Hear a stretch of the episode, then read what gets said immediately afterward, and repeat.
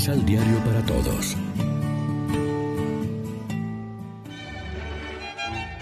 Proclamación del Santo Evangelio de nuestro Señor Jesucristo, según San Lucas.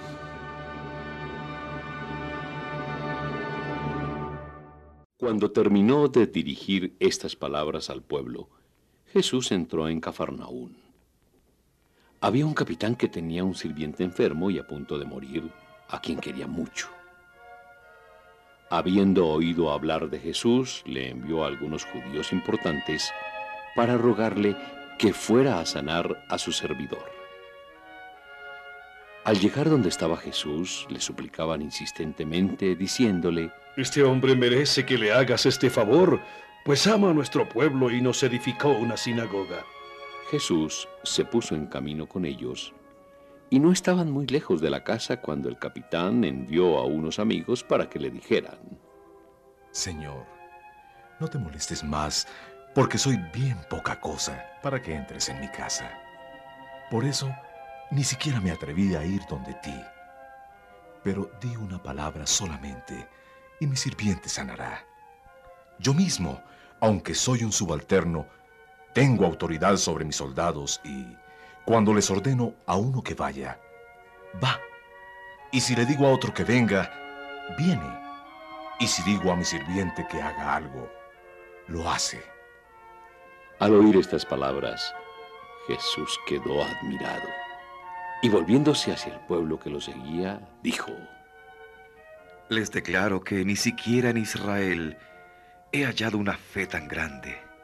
Y cuando los enviados volvieron, encontraron al servidor en perfecta salud. Lección Divina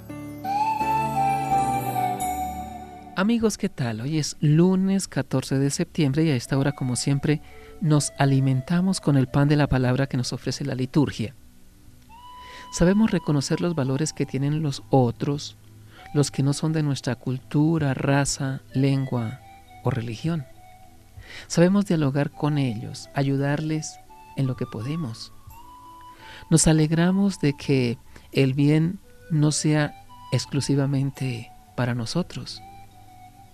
La actitud de aquel centurión y la alabanza de Jesús son una lección para que revisemos nuestros archivos mentales en los que a veces a una persona, por no ser de los nuestros, ya la hemos catalogado poco menos que de inútil o indeseable. Si fuéramos sinceros, a veces tendríamos que reconocer viendo los valores de personas como esas que ni en Israel he encontrado tanta fe.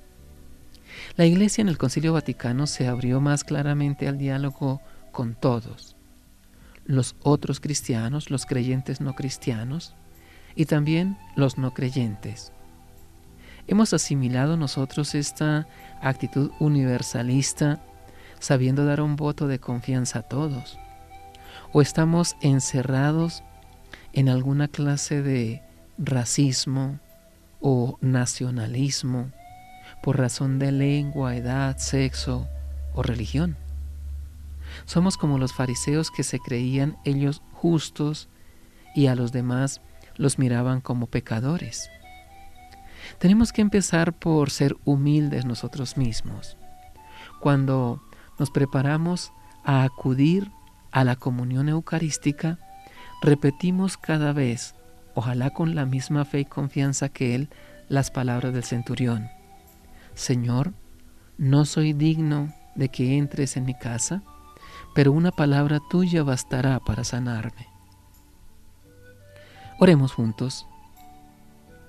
No te pido nada material, pero sí un bien espiritual que me ayude a mantenerme firme en medio de las dificultades de la vida. La fe, la humilde y sencilla fe que cura nuestro egoísmo y nos lleva a hacer el bien como tú lo hacías. Amén. María, Reina de los Apóstoles, ruega por nosotros.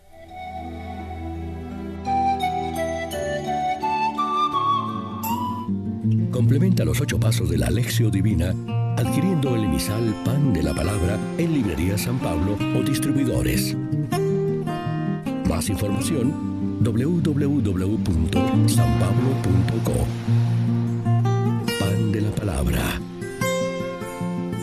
Vive la reflexión.